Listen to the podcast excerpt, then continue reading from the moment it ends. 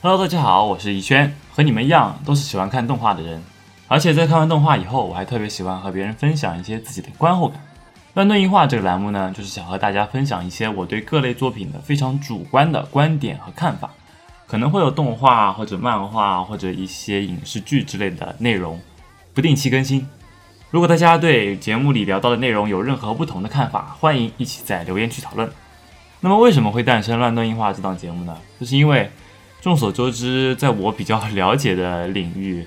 呃，还是比较偏向动画和漫画这一块。而且在《乱炖人间》的常规节目里，虽然说我们也有和大家讨论过一些关于动画、漫画的内容，但是在那些节目里面，我们聊到的基本上都是一些我们觉得非常值得以一期甚至好几期这样的规格来推荐给大家的。在剧情、人物、表现手法、主旨、台前幕后等方方面面，都有很多值得系统讨论的内容的作品。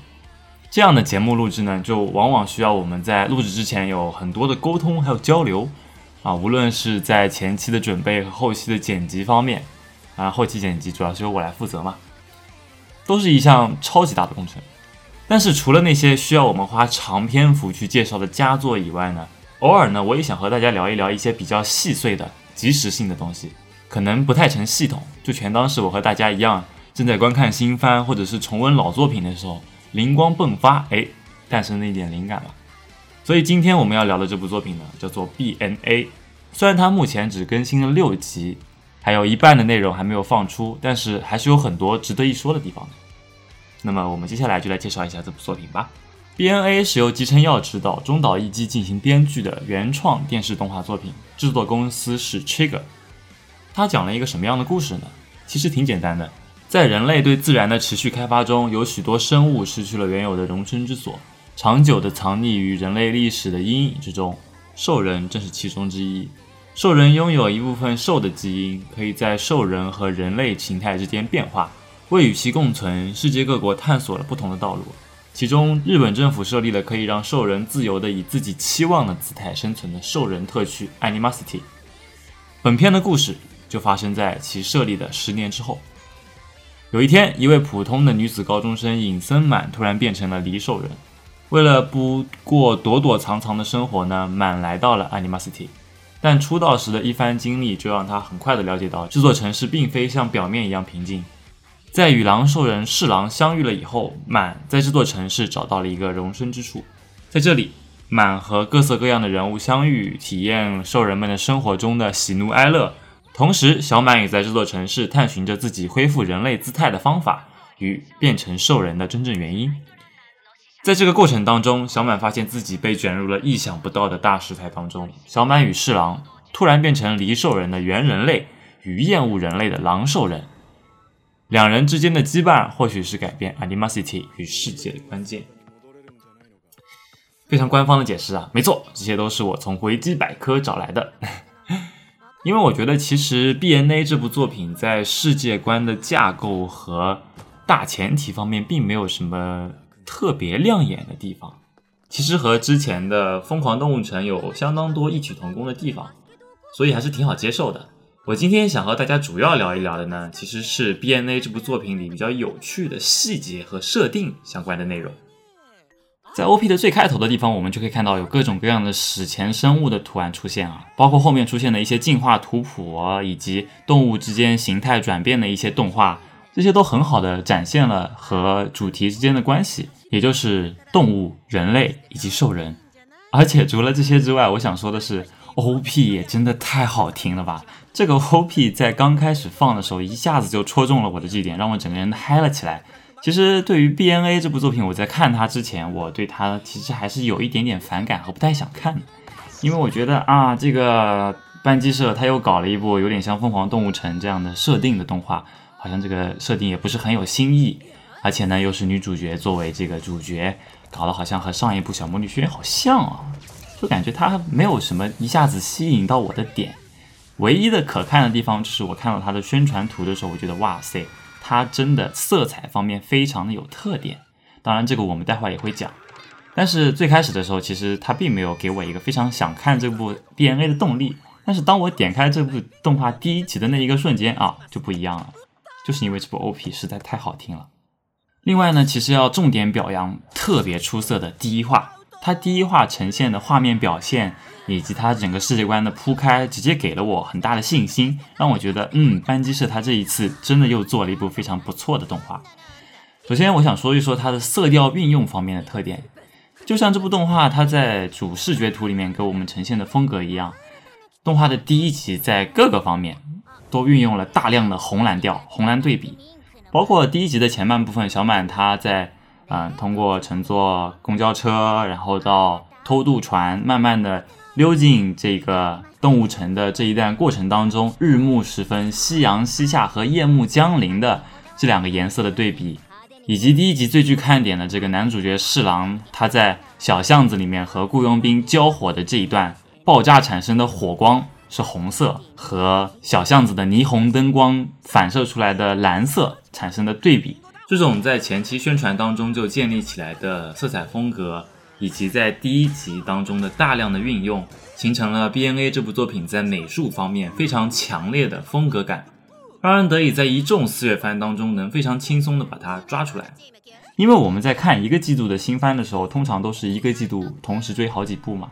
说实话，很难在好几部作品之间找到一部非常有风格化特点、表现非常突出的作品。这个风格呢，可以表现为方方面面的特点。在 BNA 这部作品里面呢，第一集它给我展现的就是哦，它有非常强烈的画面风格，也就是这个色调方面它下足了功夫。而且关于这个红蓝调，还有一件非常有意思的事情，就是其实呢，Trigger 班机社它之前参与过制作一个非常有意思的动画作品，叫做《国家队》，也就是 Darling the Franks 那部作品呢，我们先抛开其他的因素不说，它的画面还是非常可以的。而且呢，那部作品它也采取了红蓝这两个色调作为主色调。当时呢，也给我留下了非常深的这个视觉的印象。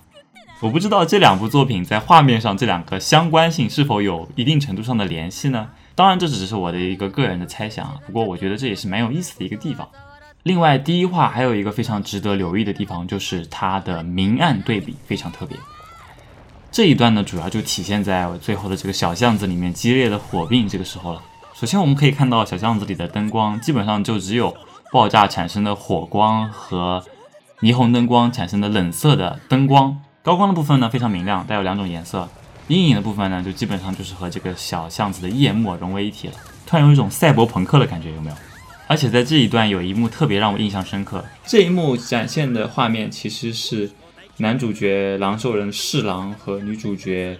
呃离兽人小满两个人对峙的这样一个画面。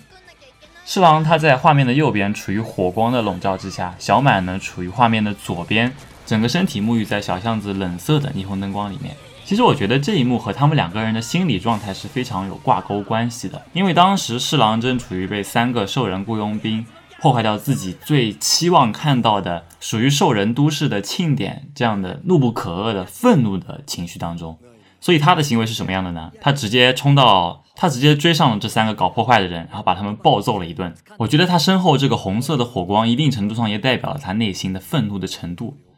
而反观女主小满这边呢，她只是刚刚经历了钱包被小偷偷掉的这样的事情，偶然间目睹到小巷子里面发生的激烈的搏斗，他其实并没有一个非常值得愤怒的理由。所以说，他现在的精神状态相对来说还是比较克制而且冷静的。所以我觉得这个冷色的灯光非常适合他，而且分析这一幕的时候呢，我觉得另外一位 UP 主洒家只喝两百开他的视频里面讲到的观点特别有意思，就是说侍郎作为一个在这样的以力量至上作为至高规则的动物都市里面充当正义使者的，有点类似于蝙蝠侠这样的角色，他其实心里坚守的是一种个人正义，包括他在后文也会提到说，我自己是绝对不会犯错的，我代表着这座城市的正义。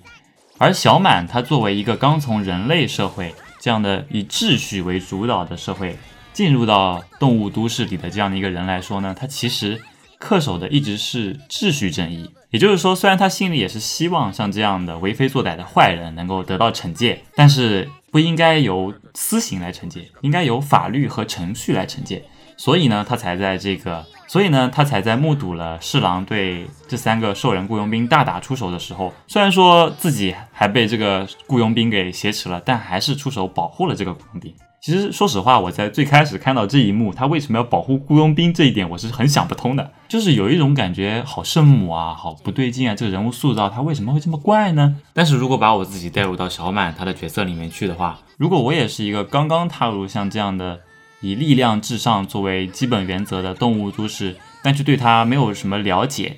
但是我又正义感非常强的这样一个女孩的话，我可能也会和小满一样。去挺身保护这些应该被法律制裁的坏人，只能说他的行动是合情合理的吧。吉田耀在设计分镜的时候，把这两个处于同一场景但是完全不相同的角色，他们心里的状态，也就是小满他冷静而又克制的情绪，以及侍郎心中热烈而又愤怒的情绪，这两个情绪表现在明暗和冷暖这样的画面色彩之中，可以说是非常的精妙。另外呢，在观看第一集的时候，让我非常在意的地方还有它的配乐，尤其是哎，我们又要说到这段精彩的小象打斗戏，在兽人雇佣兵和侍郎这两方正式开打以后啊，整个 BGM 也变得非常紧张中带有很多很多的帅气，把侍郎这个人的角色魅力啊，我觉得很好的体现了出来，就是一个非常刚猛的、有自己行事原则的本作战斗力天花板这样的一个角色，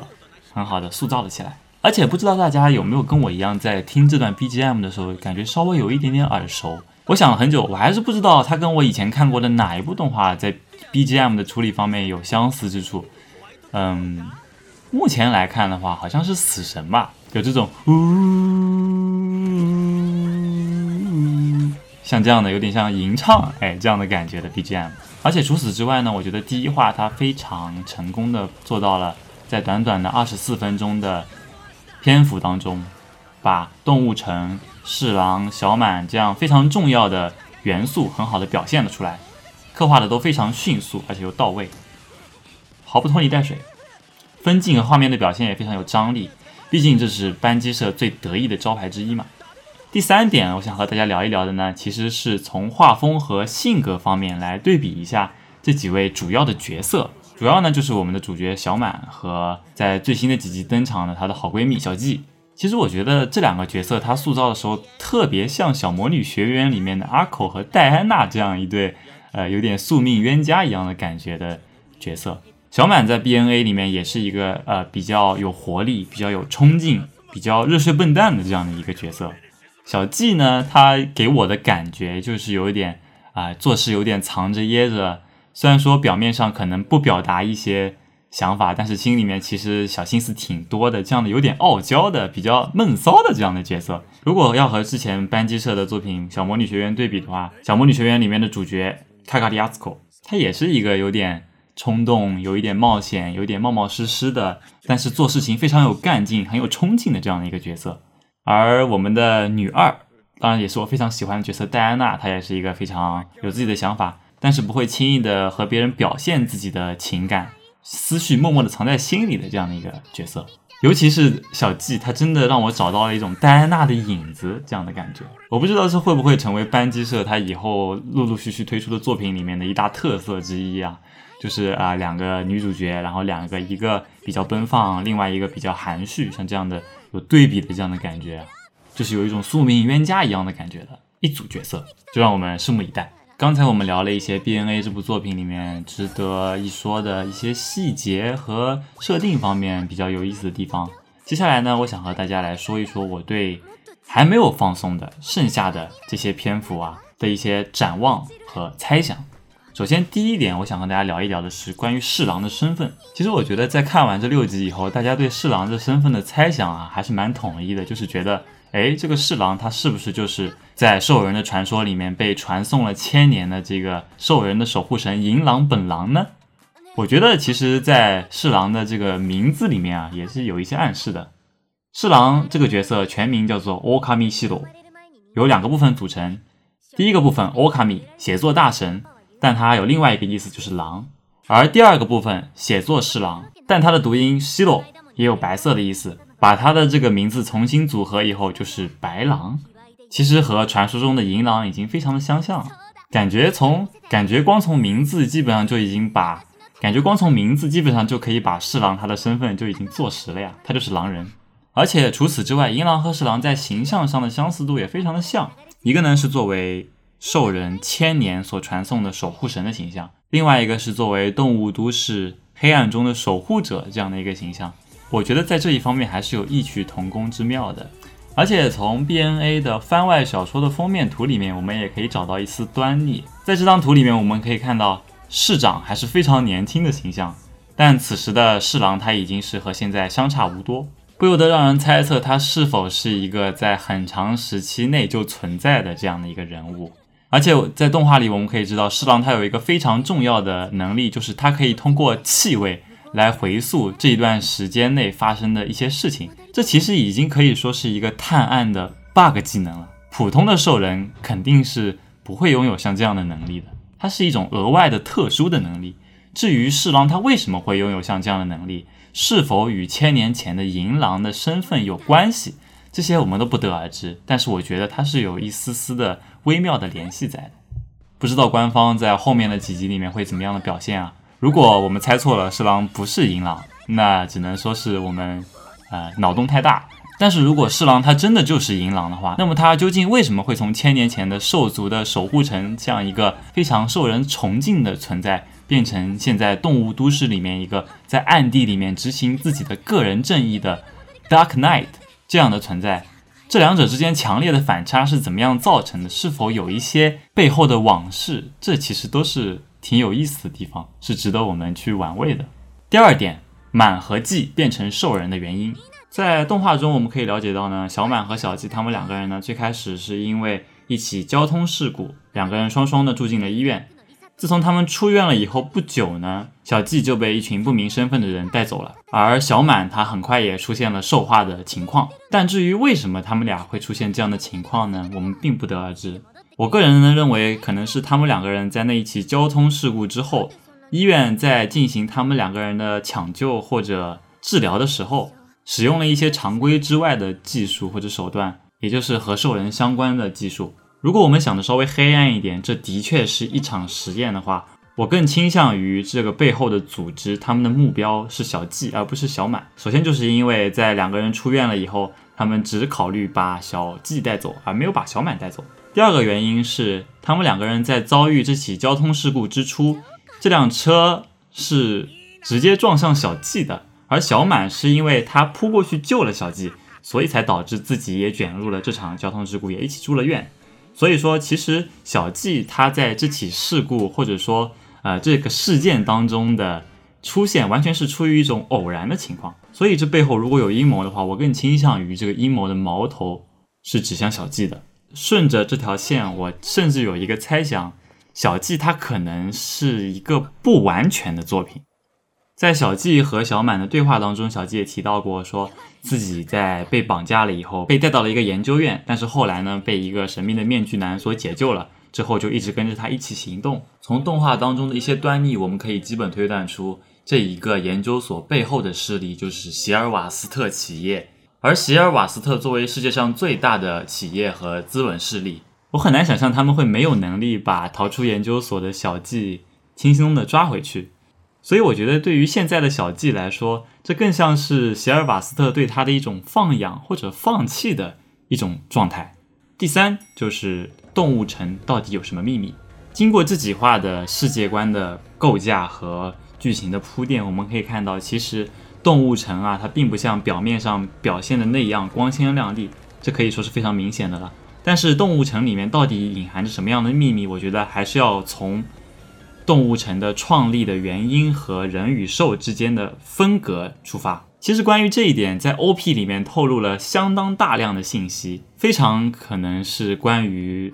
基因工程、人和兽之间的转变这一类的阴谋。而且说实话，根据 OP 的后半段的那些画面啊，我甚至脑补出了一个未来可能的剧情的发展方向，这边跟大家分享一下。首先，小满和小鸡呢，他们两个人都是由人类转变而成的兽人，而且他们两个人呢又都拥有可以让自己的身体的部分自由变化的能力。虽然说幕后组织的最开始的目标是小季，但是他们发现小季其实是一个比较失败的未完成的作品。但是偶然之间卷入进这起事故或者事件当中的小满呢，反而意外的成为了这个实验的最后的成品。可能在后半段的剧情当中，小纪会作为一个虚假的狼神的形象，在剧情当中起一个非常重要的作用。比如说，作为民众的宗教信仰，或者在一起非常重大的事件或者事故当中，嗯，稳定民心，起这样的一个作用。但是最后肯定是被撕下这个虚假的伪装啊！小纪从心底里面可能并不愿意以这样的形象来面对大众。在 OP 里面有这样的一段很明显的画面表现，首先是小纪他的整个头啊出现在画面当中，非常明亮，但是表情呢并不开心。随后整张脸马上变黑，我不知道这是代表着小纪他可能会从一个正常的人的心态走向黑化，或者是说他的体内的能力会导致失控。这我们不得而知，但是在接下来呢，小纪的形象马上就被侍郎所取代。我觉得这很可能就是代表在之后的剧情当中，侍郎会亮出他自己作为真正的守护者银狼的身份，揭穿小纪的表面伪装。然后 OP 的画面又转变成了侍郎和小满两个人在朝着同一个方向努力奔跑。我个人的理解是在最后这个事件的。处理和解决的过程当中，小满和侍郎两个人作为一对拍档，发生了呸，发挥了至关重要的作用。而且在解决这起事件的过程当中，小满他的能力可能会有质的飞跃，从现在只能让部分的躯干变成其他的动物的形状，到以后可能整个人的形象都可以变成完全不一样的兽人的状态，比如说可以变成鸟类，或者变成奔跑的马，诸如此类。至于这两个人拼命努力想要达成的方向，我想应该也就不用多说了。这一人一狼最后化为黑色的线条冲到一束光束里面去，十有八九就是代表着他们两个人最后可能真正促成了动画的标题表达的含义 “Beast New Age” 的到来。这些呢，就是我对于未来还没有播放的几集的剧情的猜想和展望。我我对这个其实还是挺有自信的。希望 Trigger 接下来的剧情不会打我的脸啊。那么最后呢，想跟大家说一些关于个人观感上的一些问题。其实最开始想要制作这一期视频，或者说现在大家听到的这一期播客的时候，呃，我的初衷是因为其实我看完这六集的时候，我并没有感觉非常的舒适。这六集主要讲了女主角小满来到动物城 Animacity 以后经历的大大小小的事情。以及在这个过程当中，小满对这座城市以及兽人的原有印象的改变，以及建立新印象的过程。而在剧情的推进形式方面呢，BNA 是以比较明显的单元剧的形式进行展开的，每一集的剧情的独立性都比较强。虽然我们可以从这个过程当中很明显的感受到主角小满他在这个过程当中心态在发生一些转变，但是在这个过程当中，其实我的观看体验并不是很好。我总觉得他的故事缺少一些流畅感和连贯度。后来我想了一想，原因可能出在故事的戏剧性这个问题上。当我们随着剧情一集一集往下看的时候，首先吸引我们的是动物城的风貌，然后随着小满对这座城市的了解逐渐加深，我们也开始慢慢的了解这座城市并不像表面上那样的光鲜，背后也有一些阴谋诡计之类的东西。到此为止并没有什么问题。小满在前几集行动的目的一直都非常的明确，那就是要么为成为兽人的自己找到一个容身之处，要么就找到兽化病的治疗方法，然后离开这座城市，回到自己的日常生活当中去。但是在海豚大小姐这一集里面，小满突然就能够控制自己的兽化了，能够自由的在兽化和人类形态之间切换，也就是说，他，也就是说，其实他已经达到了他来到这座城市的目的之一了。就不管这和核心剧情是不是有一定程度的关系，但是我觉得这一定程度上它的确是影响到了故事的戏剧性。相比于小魔女学园的主角阿口，她的动机就一直非常的明确而且持久，就是想要成为像 Shining Shadow 这样的非常受人敬仰的、闪闪发光的、有出色能力可以为别人做贡献的这样的厉害的魔女。在小魔女学院所有的剧集当中，她都是以沙利欧作为自己的目标，不断的向她前进的，会让观众对故事的走向和目标有明确的方向感。而小满的动机在这个时刻遭遇了一个小断层，这是让我比较难受的地方。不过好在从第六集开始呢，在小纪哎好闺蜜出现了以后，故事慢慢的开始逼近主线了，希望后续的剧情能让人满意吧。好了，说了这么多，其实都是一些比较主观的对于 BNA 这一部作品的一些嗯想法和讨论。虽然说有一些让我觉得不太自在的地方，但是但是不可否认的是，BNA 的前六集已经注定了它是一部不平凡的作品，包括在故事的立意方面，包括在班级社最拿手的动画和分镜的设计方面，都体现出 BNA 是一部非常优秀的，然后不应该被埋没的作品，它就应该被更多的人看到。吉成耀的名字也应当被更多人看到。反正对于我个人来说，我是非常期待能在接下来尽快的看到它的剩下的剧集一口气在 B 站上播出的。就不得不说，网飞的这个播出的方式真的是有深深的击中我啊！就好像前段时间一口气播完十二集的《猎龙飞船》一样，当初把它一口气看完的时候，真的是感觉酣畅淋漓。就是不知道它给我带来了一时的快乐以后，我能不能熬过它接下来下一次更新之前的漫长的等待啊？不过我现在，不过其实现在对我来说，我最好奇的还是我刚才说的那些猜测，在接下来的剧情里面是否能得到一些验证。这可以说是我接下来这段时间最期待的事情了。好，本期呢，我们聊了一聊这一部最近让我眼前一亮的作品《BNA》的前六集，在它后面一半的剧情播出了以后呢，我也会相应的制作后半部分的观后感，还有一些回顾总结的内容，希望到时候大家也能多多支持。如果大家和我有一些不一样的观点或者想法的话，也非常欢迎大家在评论区我们一起来交流交流、讨论讨论这一部我们都非常喜欢的作品。那就让我们下期节目再见吧。